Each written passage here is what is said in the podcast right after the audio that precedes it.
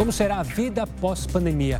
Enquanto alguns estados se preparam para a reabertura gradual da economia, alguns países já afrouxam as regras de isolamento social. Uma coisa é certa: o mundo não será como antes. Os efeitos da crise atual prometem impactar não só no cenário político, mas também as relações sociais, os modelos de negócio e o comportamento das pessoas. Falaremos sobre as expectativas para a retomada no Estúdio News, que começa agora.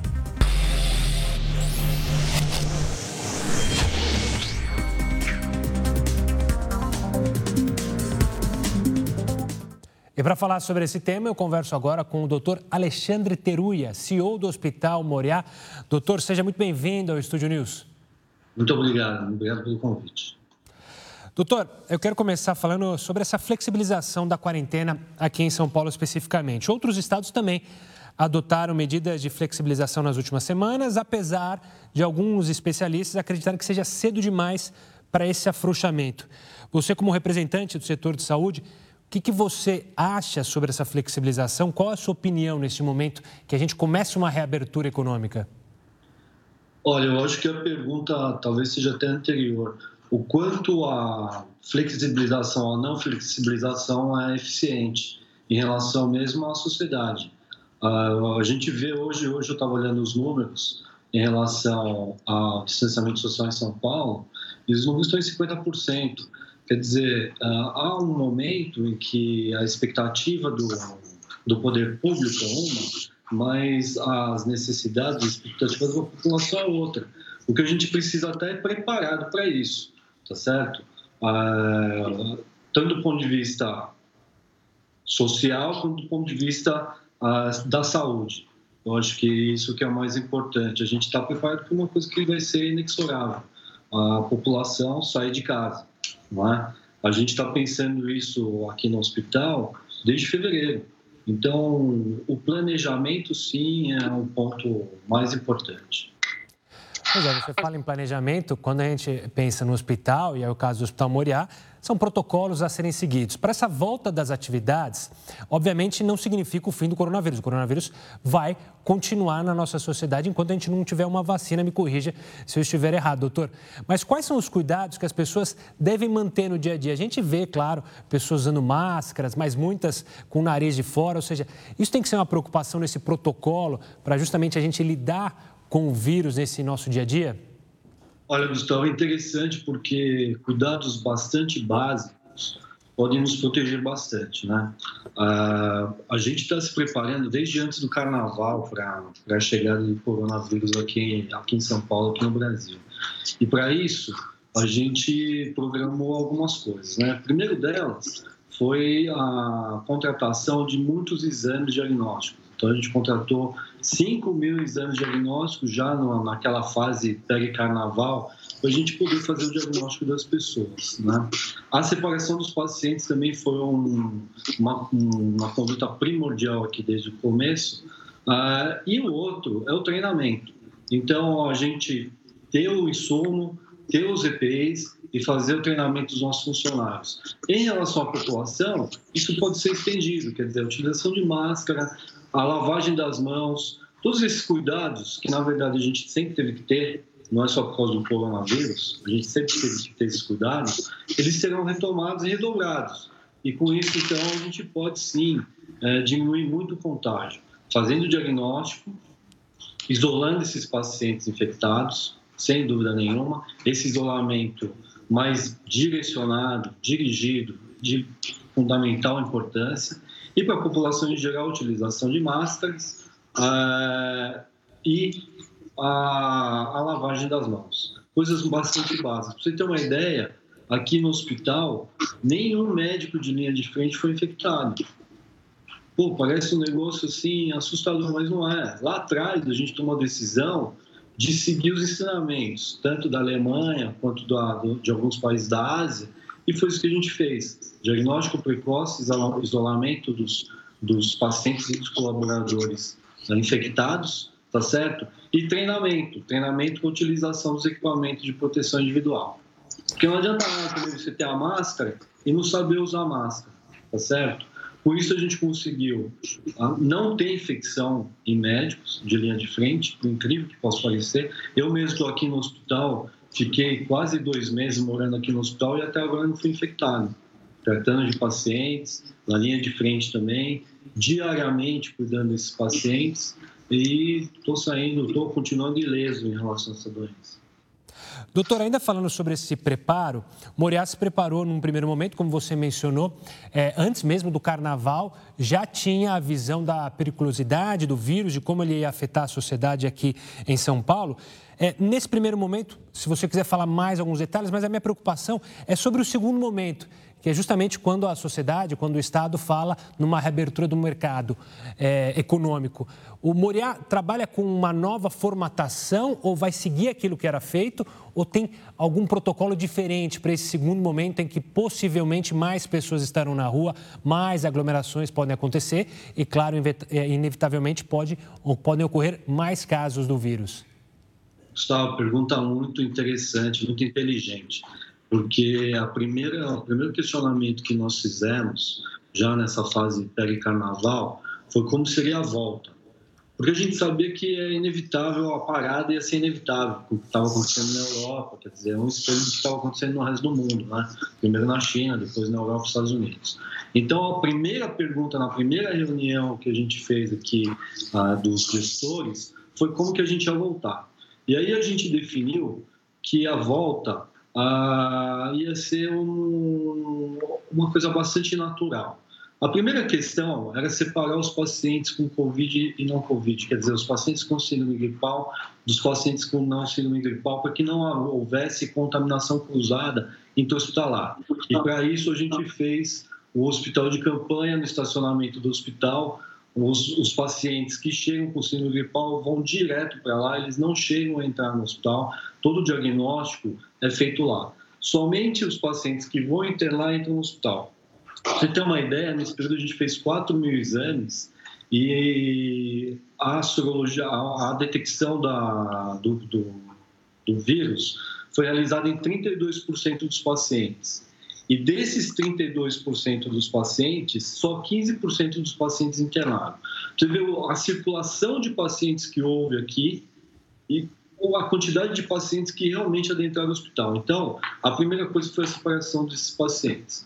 A segunda coisa foi o investimento em exames. Onde que a gente ia investir, então? Primeiro, hospital de campanha, investimento pesado em exames diagnósticos e nos materiais, nos materiais de proteção individual. Além disso, o treinamento. Então, para você ter uma ideia, a gente, fez 600, a gente faz, realiza ainda 600 treinamentos a cada 15 dias. Paralelo a tudo isso, nós montamos um board com os maiores especialistas aqui do hospital, médicos realmente muito experientes, para a gente já começar a discutir em março como que ia ser o protocolo de cirurgia segura nossa. Então, nós estudamos muito o que aconteceu na China, muito o que aconteceu na Europa, e a gente montou um protocolo Hoje, esse protocolo tem mais de 200 pacientes já, não tivemos nenhuma complicação pré-operatória, um protocolo de cirurgia segura, nenhuma, nenhuma complicação pré-operatória e nenhuma contaminação cruzada, o que também é muito importante, porque os resultados na China dos pacientes que foram para a cirurgia com o Covid-19 foi terrível. As complicações foram maciças e a mortalidade foi bastante alta também. Então, esse protocolo foi preparado desde março. Em abril, nós fizemos 100, 100, 100 casos, que deve ser publicado agora. A gente submeteu ontem, tomara que a revista aceite essa publicação. E a gente já preparou para a segunda e terceira fase. Então, nós dividimos o protocolo em quatro fases e a gente está agora na segunda fase de desenvolvimento desse protocolo, onde a gente já tem mais de 200 casos eh, realizados. E, e, os casos, os primeiros casos, realmente cirurgias bastante mais complexas, não é? Ah, pacientes mais graves que precisavam, principalmente pacientes oncológicos, que precisavam ser operados. Então a gente enxergou com essa segurança que a gente está dando para o corpo clínico uma retomada das cirurgias que talvez seja até mais precoce do que em outros lugares. Pra você ter uma ideia, em abril nós tivemos 75% de diminuição de movimento cirúrgico em relação ao ano passado, 2019. Em maio, abril, março, abril, em maio, esse número caiu 50%. E agora, na primeira semana de junho, ele só caiu 30%, mostrando que realmente os pacientes do corpo clínico ah, estão bastante seguros em relação à retomada dos procedimentos, que sem dúvida nenhuma são, primeiro, inevitáveis. Porque o paciente está com câncer, o paciente está com infecção, o paciente está com uma fratura. Nós temos que cuidar, e isso que a gente pensava desde o início, cuidar para que o caminho desse paciente para o hospital seja o mais seguro possível, isolando as áreas, isolando os processos, isolando os caminhos. Nem mesmo os elevadores aqui são formados pelos pacientes com síndrome gripal e não síndrome gripal, quer dizer, os isolamentos são totais, inclusive do pessoal, enfermagem, fisioterapia, médicos, completamente é um isolamento completo desses, dessas duas populações, praticamente dois hospitais. Vitor, eu quero continuar tocando nesse assunto, até trazer um dado para o pessoal de casa entender é, quão grave é o fato das pessoas deixarem de ir para o hospital. Né? Segundo a Sociedade Brasileira de Patologia, pelo menos 50 mil brasileiros deixaram de receber diagnósticos de câncer por causa da pandemia. As pessoas seguem com medo. Doutor, você explicou basicamente como é que é feito, como foi feito o preparo de vocês aí no Moriá, mas eu queria abrir mais é, é, esse detalhamento, justamente porque muitas pessoas seguem com medo de buscar atendimento é, médico. Esse vai ser o grande desafio, é, não só do Moriá, mas é, de todo o sistema de saúde, ou seja, recuperar a confiança das pessoas para justamente elas cuidarem da saúde? Sem dúvida nenhuma. E o primeiro reflexo disso, você vai se lembrar bem, Gustavo, os primeiros números em março já indicavam a contaminação maciça de profissionais da saúde. Você lembra disso? Os números Sim. aterrorizantes em relação à infecção dos profissionais de saúde. Naquela época, entre março e abril, nós tivemos aqui no hospital a infecção de só 4% dos funcionários e a maioria deles com mais de um vínculo, quer dizer, eles não trabalhavam só aqui, trabalhavam em outros lugares, podendo muito bem ser contaminados em outros lugares. Quer dizer, se a população olha um negócio desse, quer dizer, o próprio profissional de saúde está sendo contaminado, imagina eu e um hospital, né? Eu que não estou tão preparado quanto o profissional de saúde para se defender. Uh, a gente praticamente deixou a população, a nossa população, a nossa amostra, junto com os nossos médicos, muito segura em relação a isso. É fundamental, você colocou muito bem, o desafio enorme agora é a gente cuidar dessa população que está aí precisando do acesso à saúde e que está com medo de vir ao hospital. Ah, o desafio está realmente aí. Mas eu lembro você, quer dizer, o desafio, esse desafio, já era um desafio em fevereiro, em janeiro. A gente já estava tratando isso em fevereiro, março, janeiro, quer dizer, planejamento. Planejamento o, e a, o segmento desse planejamento é fundamental. Doutor, para finalizar nosso bate-papo, eu quero falar um pouco é, sobre investimento aqui na saúde, até é, a questão política na saúde. Eu vou dar dois exemplos. É, durante a pandemia, a gente teve a aprovação, primeiro, é, do projeto da telemedicina, que já era algo é, pautado pelas associações médicas para ser discutido e ficou parado. E aí, finalmente, teve que vir a pandemia para isso ser discutido, mesmo que de forma atabalhoada. E depois, a, a discussão agora que está no Congresso sobre é, os medicamentos orais para quimioterapia, que também era algo que os médicos já solicitavam faz tempo. É preciso que o nosso Congresso, que a nossa classe política tenha essa noção de é, acelerar processos, claro que sem queimar etapas, mas com a saúde não é gasto e sim investimento?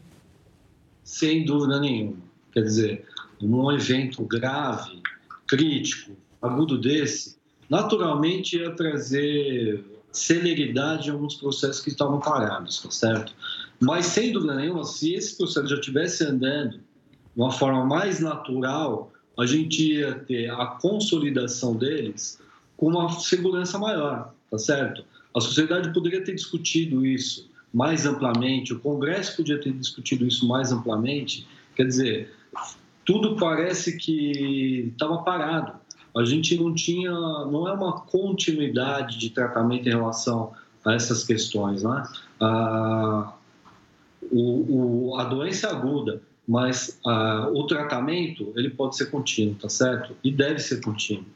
Doutor Teruia, muito obrigado pela participação aqui conosco. Doutor Teruia, que é CEO do Hospital Moriá, obrigado pela conversa e até uma próxima. Obrigado, um abraço. Um forte abraço. O Estúdio News vai para um rápido intervalo, mas volta já, não sai daí. Estúdio News está de volta para agora conversar com o economista Sami Dana. Sami, seja bem-vindo ao Estúdio News e antes de mais nada, obrigado pela participação aqui conosco. Muito obrigado pelo convite, é um prazer estar no Estúdio News com vocês. Sami, é, todo mundo já está cansado de saber que a pandemia de fato afeta e vai afetar a economia por um bom tempo. E por outro lado, tem as medidas de isolamento que vai e voltam, possivelmente tem um temor, se a gente olhar o caso da Europa, de retomar é, isolamentos, diminuir essa flexibilização. É, e isso, claro, esbarra no limite econômico. É, a grande dificuldade hoje da sociedade é saber equilibrar esses dois pontos, ou seja, uma reabertura econômica com confiança para as pessoas, sem ter o temor é, do coronavírus vir com mais uma onda de contaminação? Sem dúvida. Eu acho que tem alguns pontos interessantes. Primeiro, que mobilidade é uma coisa, isolamento é outra. A gente tem o atrapalhado rodízio que foi feito na cidade de São Paulo, em que não diminuiu a mobilidade, ou seja, o mesmo número de pessoas nas ruas, só que piorou muito o isolamento, porque antes as pessoas estavam eh, em seus carros e aí uma parte delas foi para o transporte público. Então a gente tem que falar sempre em isolamento, que pode ou não coincidir com mobilidade. O grande problema do Brasil é a falta de dados. A gente não sabe como está, não tem dados para isso. Uh, mas, de qualquer forma, o que a gente vê na Europa é que a volta não tem sido, né, agora que liberaram um pouco, não tem tido uma segunda onda tão forte até agora. Mas é fundamental fazer testes. A gente faz muito poucos ou quase nenhum teste, porque quando você diagnostica, é, de, quando você diagnostica um, um, um, paciente com Covid, você isola ele. E há uma estimativa que há é, de mais de 10 pacientes não, não diagnosticados para cada diagnosticado. Então, a gente precisaria usar mais testes, mais dados para ter mais tranquilidade para voltar. Só que o que acontece, a gente não tem perguntas básicas, a gente não sabe. Se você pegar eh, no estado de São Paulo como exemplo, a gente não sabe o número de leitos que tem. Não sabemos quantos desses leitos são para Covid, quantos são para outras comorbidades, quantos são públicos, quantos são privados, quantos estão de, uh, ocupados e quantos estão disponíveis. A gente tem lá um percentual, mas o governo não abre isso. Então, essa falta de dados uh, deixa, uh, amplifica o pânico da população. Fora isso, a gente só vai ter o problema esgotado com a vacina. Só, só com a vacina e, e, até lá a gente tem que conviver com isso. Então, é, a falta de dados, a falta de transparência do, do governo em todas as esferas me preocupa muito como economista. Sami, você mencionou né, na Europa e até nos Estados Unidos, essa segunda leva parece não ser tão forte, o que fez o mercado financeiro se animar, inclusive a gente teve queda no dólar. Só que como que essa recuperação econômica na Europa, nos países de primeiro mundo, que vocês economistas acreditam até que venha em formato V, né, ou seja, um pico lá embaixo e agora subir de forma rápida, Será que ela pode acontecer de fato aqui no Brasil? Será que esses medos que você mencionou podem dificultar a nossa é, é, subida econômica, nosso, nosso reaquecimento da economia? Não, sem dúvida, a gente está fazendo de tudo para ter um, uma das piores gestões da, da pandemia. Aí eu digo das três esferas, né? Municipal, é estadual e federal. Agora, é, o Brasil ele é ajudado, de certa forma, quando as economias retomam. A China retomou, ela importa muita coisa do Brasil, Estados Unidos, Europa, idem. Mas para cá, a gente vai precisar ter um plano de retomada, principalmente retomada das reformas. A gente tem gastado um dinheiro, e, e eu acredito que, que foi bem gasto com a ajuda aos mais vulneráveis, com a ajuda às empresas, mas essa conta tem que ser paga. E vai demorar. Eu diria que vai demorar três, quatro anos para a gente voltar no patamar pré-crise. Esse ano uh, deve, deve ter uma recessão de mais de 7, 8%. Então, para voltar isso, aí são três, quatro anos. Então, não é tão simples. E a gente tem vários problemas que já vinham no Brasil, por exemplo, a necessidade de uma reforma tributária, de uma reforma administrativa, de, um, de uma reforma trabalhista. Então, esses problemas foram empurrados aí para depois da pandemia mas teremos que encará-los. E como essa ajuda que está sendo dada, ela não é uma ajuda condicional, talvez o governo tenha muito, uh, muita dificuldade em retomar quando for a hora. Samir, você falou de planos para retomada aqui no Brasil. Lá em abril, o ministro da Casa Civil, general Walter Braga Neto, anunciou o plano Pro Brasil, o programa Pro Brasil, que visava justamente a retomada econômica. Na época chamou a atenção que nenhum é, integrante da equipe econômica estava é, no Palácio do Planalto nesse momento. E esse plano aparentava mais gastos públicos, justamente no momento em que você mencionou que a gente tem que reduzir gastos, é, que era o objetivo das reformas lá atrás. O quanto te preocupa esse programa que foi apresentado em abril é, pelo ministro general Walter Braga Neto?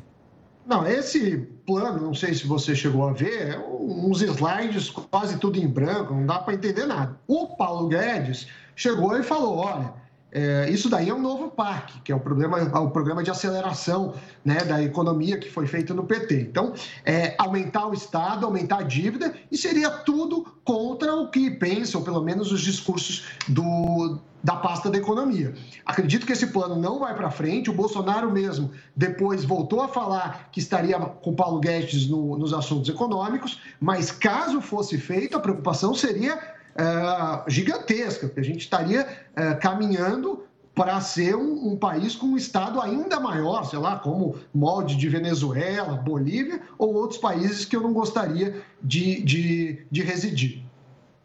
Samir, para finalizar nosso bate-papo, vocês economistas, sempre quando acontece uma crise, tomam lições.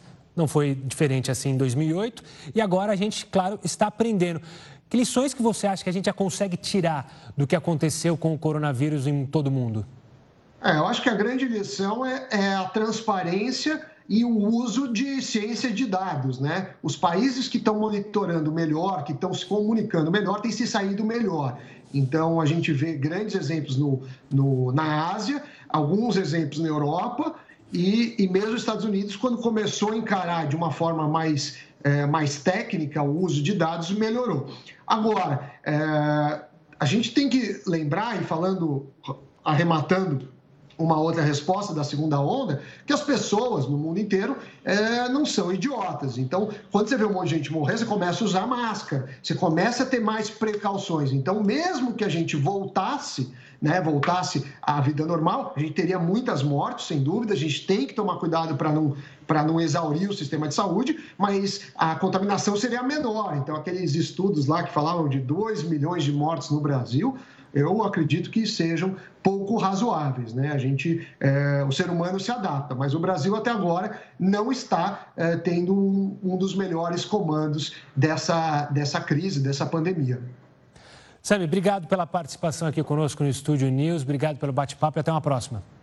Tchau, tchau, até a próxima. Obrigado. Tchau, tchau. E para falar mais sobre esse assunto, eu vou conversar agora com a Lívia Segurado Nunes. Ela é assistente executiva e mora na França vai contar para a gente um pouco como é que está a situação por lá. Antes de mais nada, seja muito bem-vinda, Lívia. Obrigado por abrir um espaço para conversar com a gente. Obrigada a você pelo convite. Lívia, você mora na França há muitos anos, tem dois filhos, um de três e outro de seis anos. Me corrija se eu estiver errado. Vocês aí na França é, acabaram sofrendo com a pandemia um pouco antes que a gente é, e começam a sair dessa situação de isolamento também é, na frente. Como é que foi passar por esse período aí na França? Bom, para mim não foi tão ruim, mas eu me considero como uma pessoa que tinha muita sorte. É, eu continuei a trabalhar, eu tenho um tipo de trabalho que dá para fazer de casa à distância e não é todo mundo que pode se dar esse luxo, né? É, então, para mim foi tranquilo porque eu podia trabalhar de casa. Eu tenho um jardim que ajuda muito quando se tem criança e que fica em casa o dia todo com criança. Eu imagino que pessoas em apartamentos pequenos e com crianças pequenas dentro de casa tendo que trabalhar e não deve ser fácil, não deve ter sido fácil. É, então, foi tranquilo nesse sentido. Ao mesmo tempo, foi muito difícil conseguir trabalhar com eles dentro de casa o tempo todo. é, na, essa parte foi, foi bem difícil fazer as reuniões, é, todas as ligações que eu tinha que fazer, eu mesmo me concentrar, essa parte foi bem complicada. Mas eu acho que eu não posso reclamar porque eu estou numa parte da população que pode ficar bem contente de continuar tendo um trabalho, um teto, comida na mesa, um salário. Eu acho que os liberais e os autônomos é, sofreram muito mais. Embora aqui na França, é, desde o começo, o governo é, apresentou várias opções para essas pessoas. Então, a, essas pessoas tinham direito a 1.500 euros de ajuda do governo uhum. é, no primeiro mês e no segundo mês também, se eu não me engano, é, para poder ajudar, porque eles não tinham nenhuma entrada de dinheiro, né, de, de renda. Lívia, em maio, o presidente francês Emmanuel Macron anunciou a retomada aí das atividades, volta às aulas, retomada do comércio. Como você tem lidado com esse recomeço? É, ainda há muito medo para as pessoas circularem e voltarem à rotina de antes da pandemia?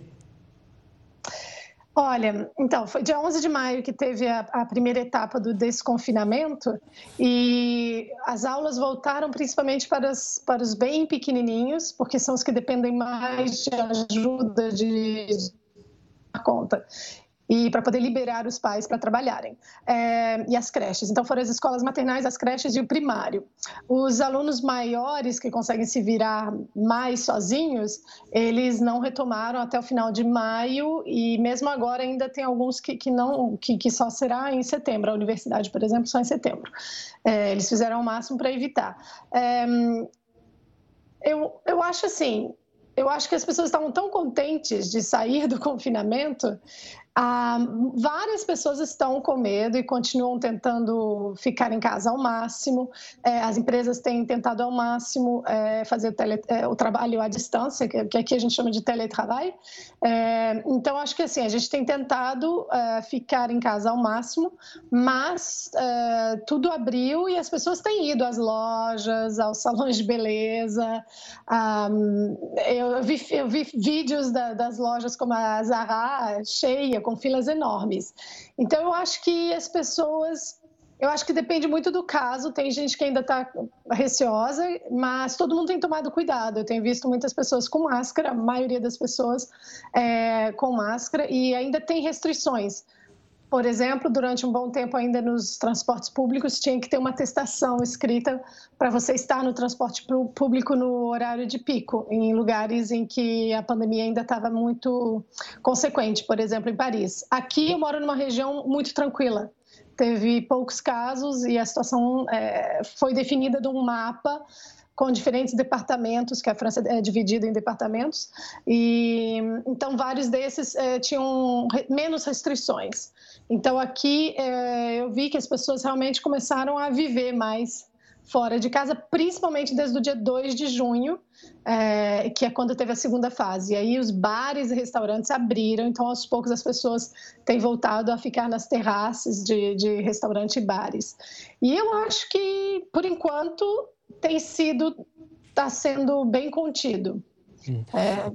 E ainda falando desse novo normal, né, que todo mundo fala que é um novo normal, é, hum. vocês franceses já estão passando por essa situação, por essa volta à normalidade, mas recentemente você e um dos seus filhos é, fizeram um aniversário e vocês, claro, comemoraram de um jeito diferente. Como é viver se adaptando com esse novo normal, comemorar aniversário de forma diferente, sair de casa e lembrar, ah, eu tenho que pegar máscara, viver com álcool em gel. Como é essa nova normalidade aí na França? É verdade que tem a história de lembrar de pegar a máscara. E às vezes, muitas vezes eu esqueço de falar, ai, eu tenho que lembrar, eu tenho que lembrar. E a gente deixa no carro, na bolsa, em todos os lugares, porque tem várias lojas e locais em que a gente não tem direito de entrar eles vão barrar na porta. Todos os locais agora têm segurança na porta para definir o número de pessoas que entram. Então, tem um número máximo de pessoas. É por isso que tem filas enormes para ir nos comércios hoje em dia. Então, é um normal diferente. É um novo normal porque acho que a gente agora aprendeu a fazer mais fila e esperar calmamente porque não tem opção. Tem um número máximo de pessoas permitidas. A, questão da distância. E para os aniversários, no meu caso, é, para o aniversário do meu filho, que foi dia 23 de maio, é, a, a, festa foi dia 23 de maio. A gente fez no jardim do condomínio, para não ficar dentro de casa e não ficar fechado. E, e a gente só convidei seis adultos e mais ou menos 5, 6 crianças. Eu deixei restrito ao mínimo, normalmente eu faço com mais de 50, e agora eu fiz ao mínimo justamente para poder as pessoas ficarem confortáveis também. E ainda estava cedo, tinha sido poucos dias depois, dez dias depois do, do, da primeira fase, então as pessoas ainda estavam receosas. É, aqui se faz muito de dar beijo no rosto quando você encontra alguém que você conhece. E aí as pessoas agora não fazem, só fazem oi de longe. E, e aos poucos que, que as pessoas têm retomado isso, e acho que ainda vai durar um bom tempo desse jeito. Então a gente conseguiu comemorar assim. É, coloquei as cadeiras um pouco longe de cada um e a gente tentou manter uma certa distância é, mas deu para aproveitar, mesmo assim. E para o meu aniversário, que foi um pouco depois, foi depois do, do da, da, segunda fase, depois do dia 2 de junho, aí já tinha os bares e restaurantes, então eu consegui ir num restaurante, mas as mesas são todas espaçadas de pelo menos um metro. Então, e era num lugar que era hum, externo, era aberto, era num jardim. Então, eu acho que as pessoas, por enquanto, estão privilegiando esse tipo de, de coisa e estão evitando de ficar em lugares bem fechados. Os cinemas, por exemplo, ainda não estão abertos, só no final do mês. E os grandes shows, com concentração de muitas pessoas, todos cancelados até pelo menos setembro, outubro. Lívia, para fechar nosso bate-papo, quando, come, quando começou a pandemia, claro que havia um pessimismo tremendo, principalmente puxado por economistas, pelo mercado financeiro, pelos governos, e isso, claro, é, acabava atingindo também a, a, população, em especial aí na França. Imagino que as pessoas tinham medo de perder emprego ou perderam emprego. Como é que está a retomada do otimismo? Há uma retomada de otimismo? As pessoas estão olhando lá para o futuro, não, vai dar tudo certo, ou ainda há muito medo e pessimismo para esse novo normal? Eu acho que depende do, do círculo de pessoas ao seu redor. Ao meu redor, a, maioria, a grande maioria das pessoas eh, eram pessoas que conseguiram continuar trabalhando normalmente de casa. Então, para elas, a vida não mudou no sentido de que elas continuam tendo o salário delas normal, então elas podem continuar fazendo planos. É, eu sei que as pessoas que, que, que, tinham comércio, esse tipo de coisa, a situação era mais complicada. E eu acho que eles devem estar bem preocupados com a situação hoje em dia. Mas, como eu disse, o bom é que aqui, é, praticamente todas as pessoas é, que tinham um, um dossiê para apresentar com as provas, com os justificativos é, que eles pediram, é, tiveram acesso aos 1.500 euros de ajuda do governo. Se eu não me engano, foi duas vezes isso, no, primeiro, no mês de março e abril.